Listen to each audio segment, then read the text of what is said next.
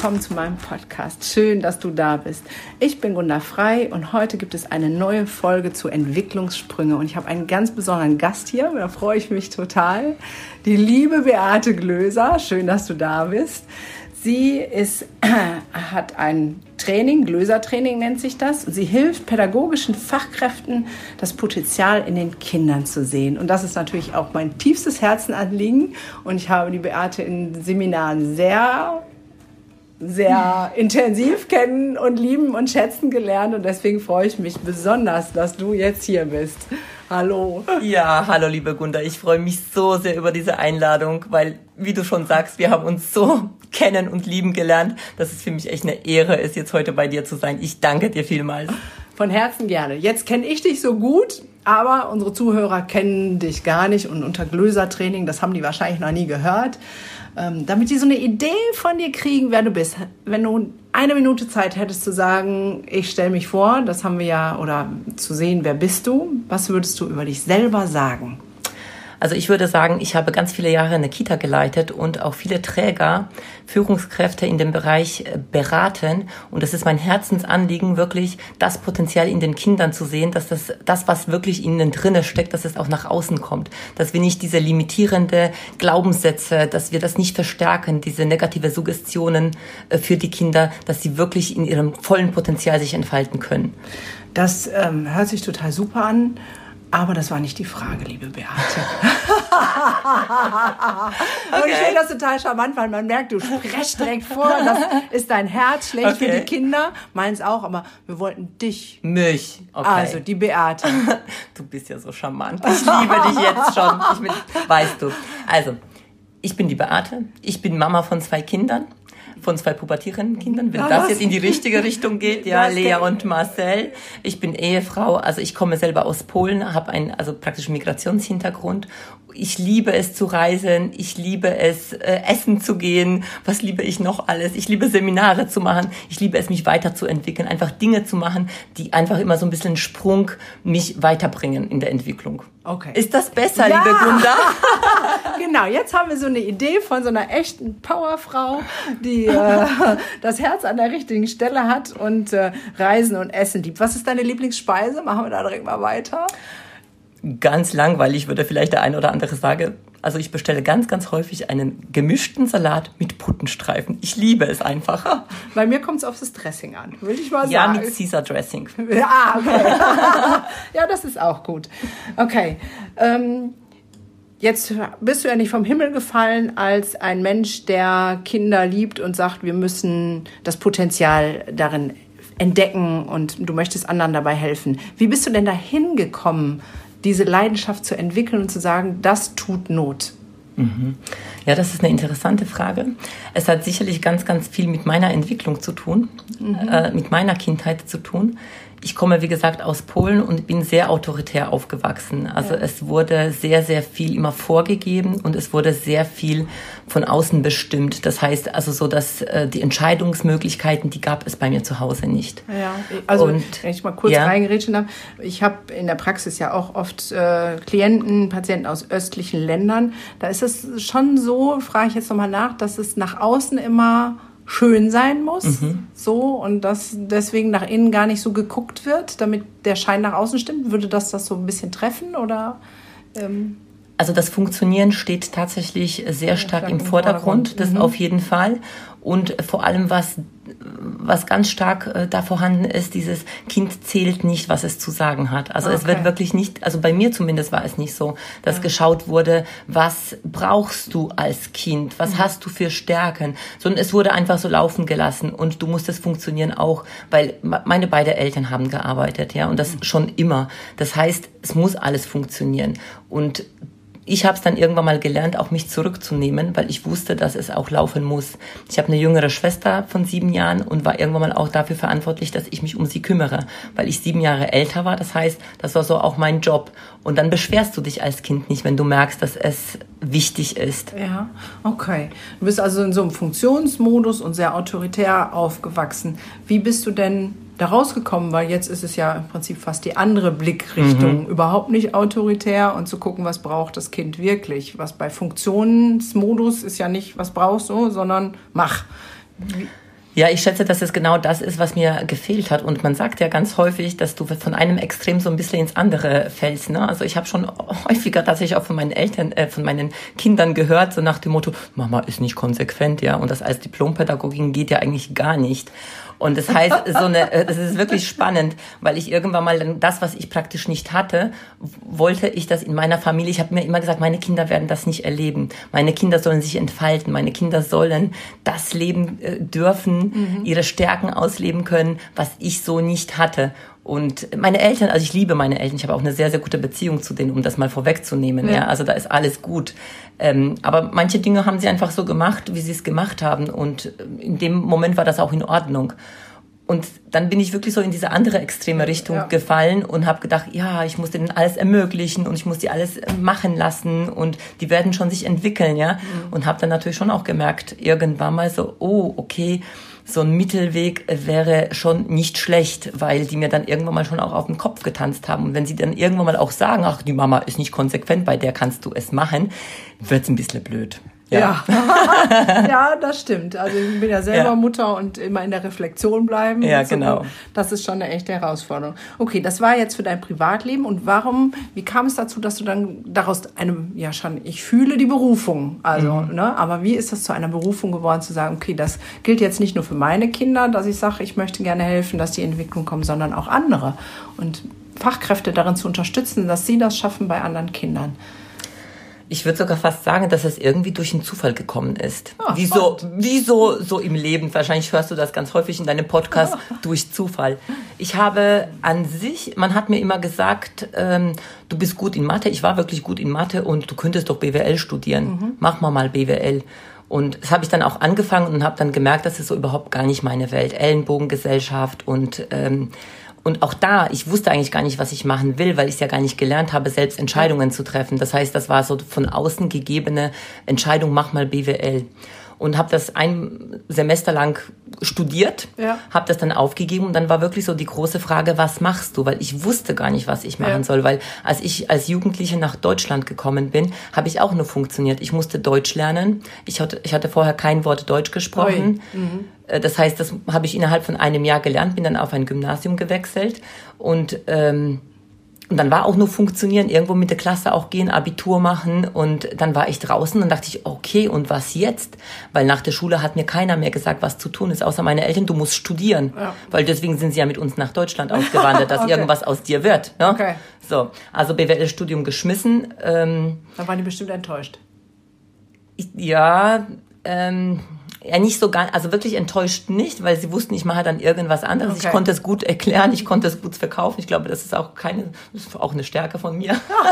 ja, ist es.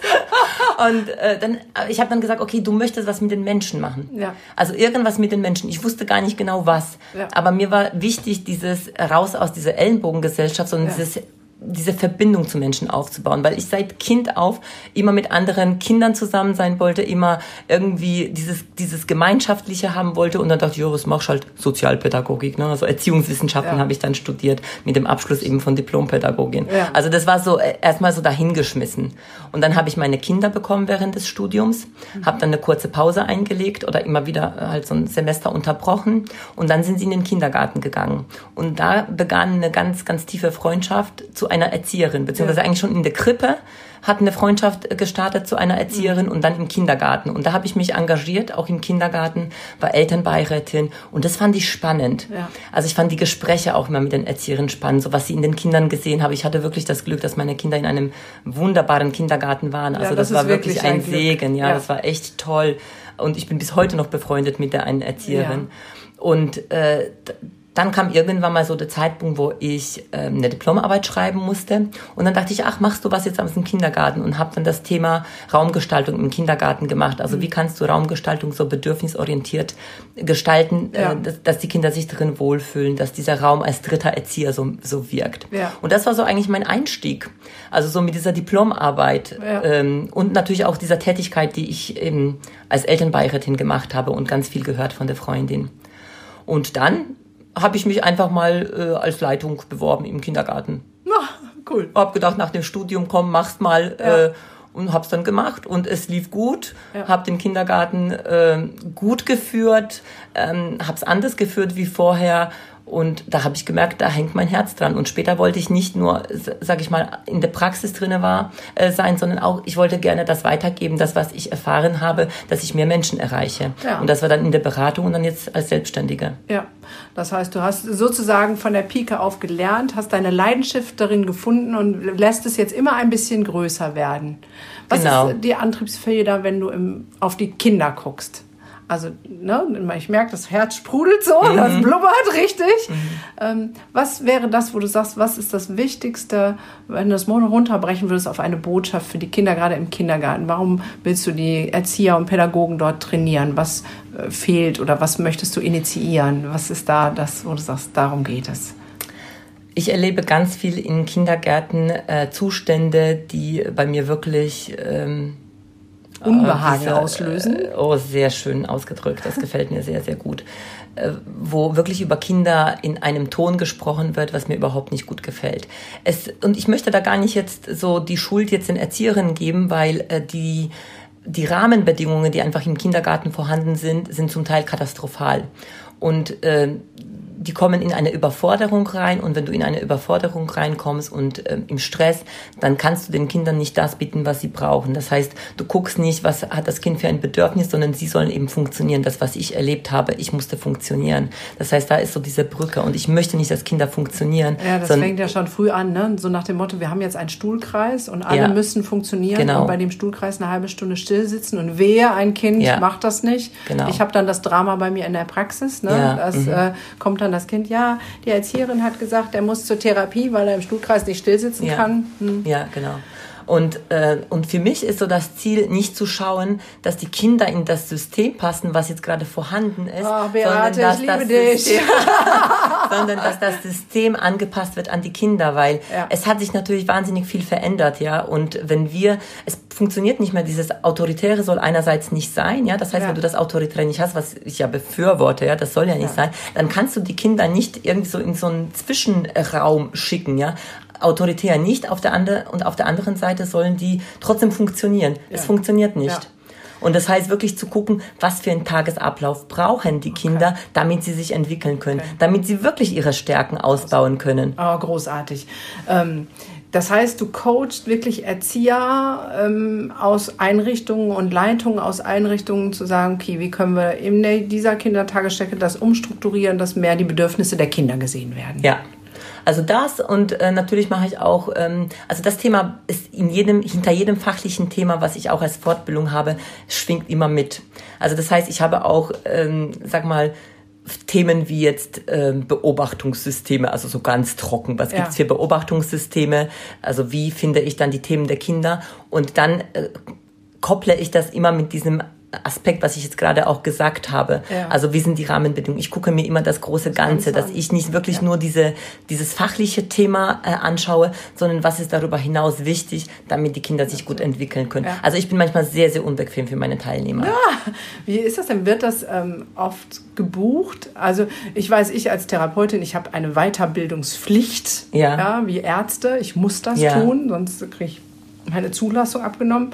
Aber ich ähm, erlebe in Deutschland oft so, ja, ich habe doch meine Ausbildung, warum soll ich mich denn jetzt noch weiter fortbilden, irgendwas tun? Wie ist das? Ähm, kommen viele Einrichtungen auf dich zu oder ist es eher noch so ein bisschen Sparflamme? Nee, da kommen sehr, sehr viele. Also es ist auch so, dass die äh, in also jetzt zumindest jetzt in dem Bereich, wo ich jetzt kenne, ähm, ich habe jetzt in den katholisch, bei den katholischen Trägern ganz viel gemacht, die sind auch verpflichtet, Fortbildungen zu ah, machen. Also okay. Also es ist auch so, dass die wirklich, glaube zwei Tage mindestens im Jahr als Fortbildung haben. Das, und da gibt's auch extra Budget für Fortbildung. Das wird auch vom Land finanziert. Ja. Das heißt, da gibt es nicht dieses, ähm, dass es überhaupt in Frage kommt. Ja, ja. Oh, das es wird immer gemacht. Ja. Großartig. Das heißt, äh, ich bin ähm, wenn ich wollte, ausgebucht. Ja, aber ich muss einfach gucken, was für Themen ich bediene, weil ich wirklich inzwischen einfach auch schaue, was will ich und mit wem will ich vor allem arbeiten. Ja, genau. Ich habe dich ja jetzt gerade kennengelernt auf einem sehr intensiven Seminar oh, für Persönlichkeitsentwicklung. Ja. ähm, was würdest du denn sagen, wenn wir jetzt gerade mal bei dem Thema ähm, Fortbildung für Pädagogen bleiben, kann das nur eine fachliche Fortbildung sein mit Beobachtungssystemen einem Kind gemessen? Hm, hm, hm, oder hat das auch immer mit jeder Person irgendwie zu tun und bräuchte vielleicht eine Kombi aus Fach und Persönlichkeitsentwicklung? Unbedingt. Also ohne Persönlichkeitsentwicklung finde ich, geht's nicht. Also aus meiner Sicht. Ich weiß, dass es viel zu wenig gemacht wird und ich bin jetzt eben so an dem Punkt, wo ich das immer mehr reinbringe, weil ich mich mit der Persönlichkeitsentwicklung schon sehr viele Jahre beschäftige und das immer ein Thema ist. Okay, wo Aber siehst du da die Brücke? Also du sagst, geht nicht, eigentlich nicht ohne. Warum nicht? Also zum Beispiel jetzt, ähm, wenn du das Thema hast, ganz oft werde ich gebucht zum Thema Umgang mit herausfordernden Umgang mit herausforderndem Verhalten. Ja. Also das heißt Kinder, die äh, den Erzieherinnen ja. äh, richtige Probleme machen, die die dann bei dir landen. Ja. ja, genau. Und das heißt, also da guckst du, ähm, da gibt's ja ganz, ganz viele fachliche Aspekte. Also, dass du das Kind beobachtest, dass du äh, versuchst, dahinter zu gucken, mhm. was für Bedürfnis hat ja. das Kind. Und daraufhin ähm, wird geguckt, was kannst du für ein Angebot den Kindern machen. Ja. Also pädagogisches Angebot. Und ich gucke nochmal von der Seite, was haben die Erzieherinnen für Werte was haben die für Normen, was ja. ist da gerade verletzt, dass die wirklich so den Blick auf sich nehmen und das ist für mich Persönlichkeitsentwicklung, solange, ja. sobald du dich einfach mit dir selber beschäftigst ja. und schaust, woher kommt das denn überhaupt? Weil es gibt jedes Kind, nicht jedes Kind triggert, sage ich mal, jede Erzieherin. Ja. Bei der einen ist es dieses Verhalten, bei der anderen ist es ja. was anderes. Es hat immer was mit der Erzieherin zu tun. Und diese Brücke versuche ich immer zu schlagen, weil es sind nicht die Kinder, die dann schuld sind, weil oft wollen sie dann von mir hören, guck mal, zum Beispiel das Kind, kündigen, habe ich auch schon gehört. Ja. Also, sträuben sich die Haare ja, bei mir, ja, ja. Ja, also ich, ich, ich, mein Herz schlägt wie deins. Auf der Stelle sind wir da ganz eins. Ähm, ich sage ja auch als Mutter oder Vater, äh, wenn ich ein auffälliges Kind habe, hat es auch was mit mir zu tun. Ne? Kinder ja. sind ein Spiegel und wenn ich nicht in meinem inneren Frieden und Einklang bin, dann sind das die Kinder auch nicht. Und das finde find ich spannend, dass du sagst, ja, nicht jedes Kind triggert jeden Pädagogen und ähm, dann muss der Pädagoge vielleicht, oder es wäre schön, müssen, tun wir ja gar nichts. So ne? ist es, ja. Aber es wäre schön, wenn da eine Offenheit entstehen würde, zu sagen, ey, lieben Leute, guckt doch auch mal bei euch, was ist denn bei euch los? Nicht ähm, als Druck oder als... Ähm, Negatives, sondern es bringt euch in eurer Arbeit nach vorne und auch in eurem Selbst. Was würden die, wenn wir jetzt bei den Pädagogen bleiben, denn den größten Benefit haben, wenn die sagen, okay, ich stelle mich mal dem und mache mal ein bisschen Innenschau? Was würde da sozusagen der Vorteil für die Arbeit und für ihr Privatleben? Dass sie aus der Opferrolle rauskommen äh, würden weil sobald sie immer im Außen schauen, was da verkehrt ist, sind sie ja nicht bei sich selber, sondern sind sie bei dem anderen. Und ich kann den anderen nicht verändern. Das heißt, in dem Moment, wo ich gucke auf mich und ich gucke, wie ich mein Verhalten verändern kann, kann ich ja auch das System im Außen verändern. Genau, und dann bin ich kein Opfer mehr. So also, ist es. Und, und, das ist so mein, also, mhm. also mein Credo, raus aus dieser Opferrolle. Ja. ja. Großartig. Ah. Und das ist, weißt du, und das ist ja auch das Thema, das ist jetzt, wir haben jetzt das auf die Kinder bezogen, auf die Eltern ist es mindestens genauso. Ja. Weil wenn ich das Thema Kommunikation gebucht, also zum Beispiel gebucht bekomme, auch da ist diese Brücke, wenn die mit den Eltern nicht klarkommen oder die Eltern verstehen sie nicht oder die Eltern wollen dieses und jenes, dass sie diesen Perspektivwechsel erstens äh, zu den Eltern schlagen, ja. das schon mal, und dann auch eben zu gucken, okay, wie kann ich mich auch auf den anderen einlassen? Ja. Ja, also bin ich voll bei dir und möchte da an der Stelle wirklich ermutigen. Und wer die Beate buchen möchte, der kann unter dem Podcast werde ich das verlinken, ne? um da neue, nähere Informationen zu bekommen. Ich möchte dich da sehr bestärken, von meinem Herzen her zu sagen, geh da mit und nimm die Persönlichkeitsentwicklung da rein, weil ich glaube, dass das große Not tut. Ähm, Nochmal zu, zu dir. Du bist ja selber da drin wie hast du denn den ersten Anfang zu so einem Seminar zu bekommen? Das ist ja, oder zu dieser Persönlichkeitsentwicklung, dass du sagst, ja, das brauche ich selber auch. Mhm. Das ist schon, ähm, wenn ich zurückdenke, es ist vor zehn Jahren gewesen und da habe ich, ähm, also weißt du, man, find, man sucht sich immer die Themen, mit denen man selber irgendwo zu tun hat. Also da war ich auch an einer Stelle, da habe ich damals Leitung äh, gehabt und habe gedacht, das kann nicht alles sein. Also das ist irgendwie, also ich bin auch an meine Grenzen gekommen. Mhm. Und ich war auch häufiger, sage ich mal ganz ehrlich, auch in dieser Opferrolle, ja, ja. wo ich dann gedacht habe, es ist alles im Außen und es müsste sich verändern.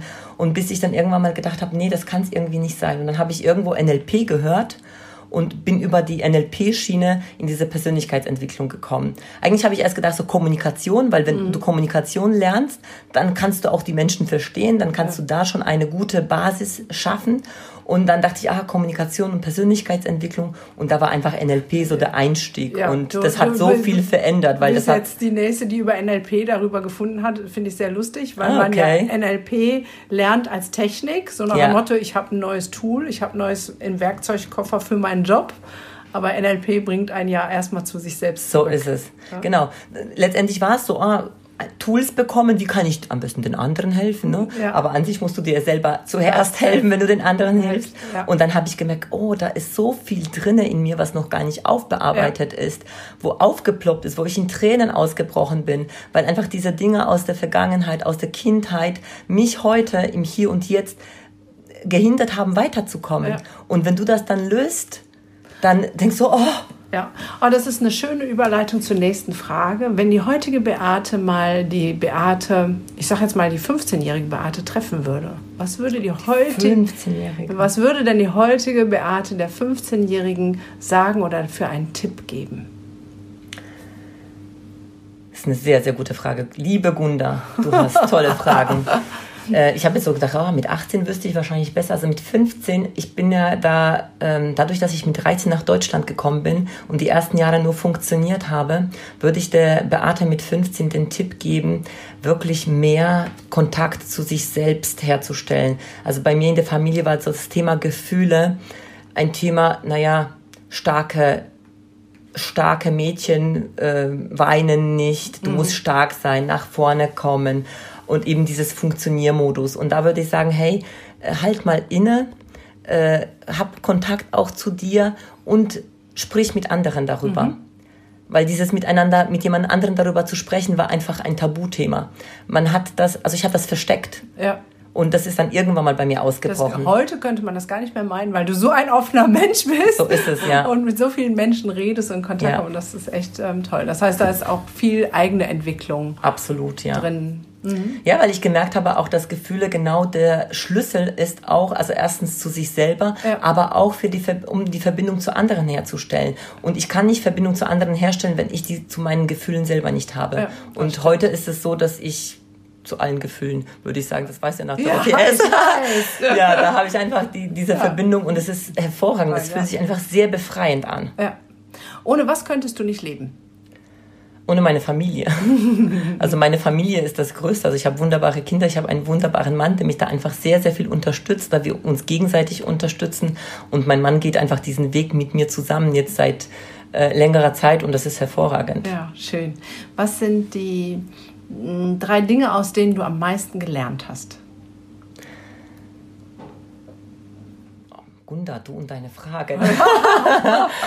drei Dinge, aus denen ich am meisten gelernt habe. Ich hatte, ich sage das jetzt mal so offen, ich hatte mal eine ähm, Ehekrise. Mhm. Und im Nachgang sage ich, das ist das Beste, was uns jemals passiert ist, weil dadurch unsere Beziehung auf einen nächsten Level ähm, gekommen ist. Das war hervorragend. Ja, cool. Also das ist sicherlich eins der Dinge, wo ich jetzt noch vor paar Jahren gesagt hätte, oh Gott, oh Gott. Und heute sage ich wunderbar. Das hat sehr, sehr viel Nähe und sehr viel äh, Verbundenheit zu meinem Mann hergestellt. Schön. Äh, was war nochmal die Frage? Welche, aus welchen drei Situationen, Dingen du am meisten gelernt hast? Ja. Jetzt muss ich mal Pause machen. Eine andere ganz wichtige Situation war bei meiner ersten NLP-Ausbildung, als ich bei einer Übung äh, dann ein, wirklich ein wahnsinnigen Aha-Erlebnis hatte. Ich dachte vorher immer, dass ich von außen gesteuert bin bzw. limitiert werde. Und dann kam die Frage irgendwie auf, so in dem Sinne, wer erlaubt es dir nicht?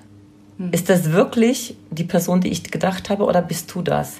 Und in dem Moment fiel mir so fiel so der Groschen, wo ich gedacht habe, scheiße, das bist du. Es sagt dir keiner, du kannst das nicht machen. Das bist du, die dir das sagt. Weil ich gedacht habe damals, als Familie. Ich habe damals eben ganz viele Seminare besucht und meine Kinder waren noch im Kindergarten und dann war so dieser Mindfuck, du hast Kinder, du kannst ja gar nicht so viel weg sein, mhm. du musst ja für die da sein, du kannst nicht weg. Und dann dachte ich, aber wer sagt das? Das hat mich glücklich gemacht und ich wollte weiterkommen und letztendlich sehe ich das so, wenn du als Mutter, als Vater glücklich bist, dann spüren das deine Kinder und wenn du dich gefesselt fühlst durch deine Familie, dann spüren das deine Kinder eben auch und das war auch so eine wahnsinnige Wendung, was es in meinem Leben genommen hat, weil dann habe ich auch nicht aufgehört mit der Persönlichkeitsentwicklung. Das war der Einstieg, der dann, wie du siehst, heute immer noch andauert. Ja, ja. es geht einfach immer weiter mit dem Lernen. Ja. Und ja, das sind so zwei wichtigsten ähm, Erlebnisse, die mir jetzt einfallen. Muss, müssen auch keine drei sein. Ja, ja aber finde ich ähm, sehr spannend, gerade dieses Funktionieren müssen in Familie. Ne? Ähm, das ist ja ähm, ein großes Thema. Ja, und ich glaube, es haben ganz viele Eltern, die sich ja. da einfach so einen Druck machen. Ja, klar. Also ich habe jetzt vor drei Tagen das erste Mal einen nicht selbstgebackenen Geburtstagskuchen auf den Tisch gestellt und musste über mich selbst schmunzeln. Vor einem Jahr wäre das noch ein No-Go gewesen. Mm. Aber ähm, zurückzukommen in die Verantwortung, zu sagen, ähm, ich bin groß genug und ich entscheide es selbst. Ne? Ja. Ne? Das ist ja so dein Learning. Ja, ja, ne? genau. Ähm, ich brauche mir nicht von, von der Gesellschaft oder von jemandem anders sagen zu lassen, was funktioniert und was nicht. Und, ich bin, und den Kindern schmeckt es trotzdem, ne? Ja, ja, klar. Das. Grinsen, es war Schokolade drin, alles war gut. Also die haben ja einen ganz anderen äh, Stellenwert. Ne? Mhm. Für die ist selbstgebacken nicht so wichtig, sondern Schokolade oder Smarties oder weiß genau. der Kuckuck was. So, ne? Ja, und ich äh, bin auch ein Verfechter von Qualitätszeit. Ne? Ich mhm. habe ja auch ähnliche Entscheidungen getroffen und habe dann immer gesagt, was ist denn jetzt wichtiger, dass ich viel Zeit zu Hause bin, mhm. aber vielleicht genervt und angestrengt ist, weil genau. ich einen Job mache, wo ich keinen Bock drauf habe, ja. oder dass ich wenig zu Hause bin oder weniger, aber dann erfüllt und glücklich, weil ich einen Job habe, wo ich denke, ja, das ist so cool, ich mache so Spaß und ich komme mit einem Grinsen nach Hause. Und das ähm, denke ich auch, dass Kinder davon auf jeden Fall viel mehr haben. Okay. Ja, super spannend. Super, super spannend. So, du bist ja viel auf Seminaren und jetzt hast du ja auch schon gehört, dass ich ähm, eins anbiete, Masterclass of Happiness. Was würdest du denn darunter dir vorstellen? Was würdest du erwarten von so einem Seminar? Was sollte, müsste, dürfte da für dich passieren, wenn du hörst, reinkommen in die Kraftquelle der Freude? Ja, da würde ich auf jeden Fall erwarten, dass diese Quelle des Happiness, also dieser Kraft, dieses Gefühl, dieses Erlebnis bereits schon in diesem Seminar stattfindet, dass die Teilnehmer bereits in diesen Zustand reinkommen, dass sie auch fühlen, was es denn wirklich bedeutet, dass sie dann auch wissen aus eigener Kraft, wie sie in diesen Zustand kommen und diesen praktisch auch für ihre für, für ihre Leben übertragen können. Liebe Zuhörer, das ist die Anmoderation für meine Masterclass of Happiness. Genau yeah, darum geht es. Buch das! darum geht es, in die Freude hineinkommen, yeah. es an dem Tag spüren und die Tools mit nach Hause nehmen, um zu wissen, wie kann ich das in meinen Alltag transportieren und anwenden. Vielen Dank, liebe Beate. Ja, sehr, sehr gerne. Und alle Hörer dieses Podcasts bekommen natürlich 25 Prozent auf das Ticket. Das findet ihr unter dem Podcast verlinkt. Also wir würden uns, also ich vor allem, würde mich, ich würde mich auch auch sehr, sehr freuen, weil wir brauchen viel, viel mehr glückliche Menschen und vor allem Menschen, die aus eigener Kraft dann auch in dieses Glück reinkommen. Ja. Und dafür ist einfach die Gunda hervorragend. Also ich habe die jetzt schon in so vielen Seminaren kennengelernt und ist einfach ein Herzensmensch. Vielen Dank. Ja, und ich glaube, da sind wir im Tenor gleich, zu sagen, wenn wir in uns selber investieren, ist es eigentlich das größte Investment, was wir tun können. Und es ist kein verschleudertes Geld, weil erstmal kann uns das Gefühl, was wir bekommen und das, was wir im Kopf bekommen, nicht kann uns keiner mehr wegnehmen. Und es hat auch halt einen Effekt auf unsere Mitmenschen, auf unseren Job, auf unsere Familie, weil die merken den Unterschied, wenn man mit sich selbst in mehr Ruhe und Gelassenheit mhm. ist. Ja. Liebe Beate, die Zeit ist um. Ich mhm. danke dir recht herzlich für deine Offenheit. Ähm, jeder, der mehr von Beate hören möchte, darf sich äh, sozusagen informieren in dem Link äh, unten drunter. Vielen Dank, dass du da warst und äh, so ehrlich Rede und Antwort gestanden hast. Ich danke dir, liebe Gunda. Bis ganz bald. Tschüss.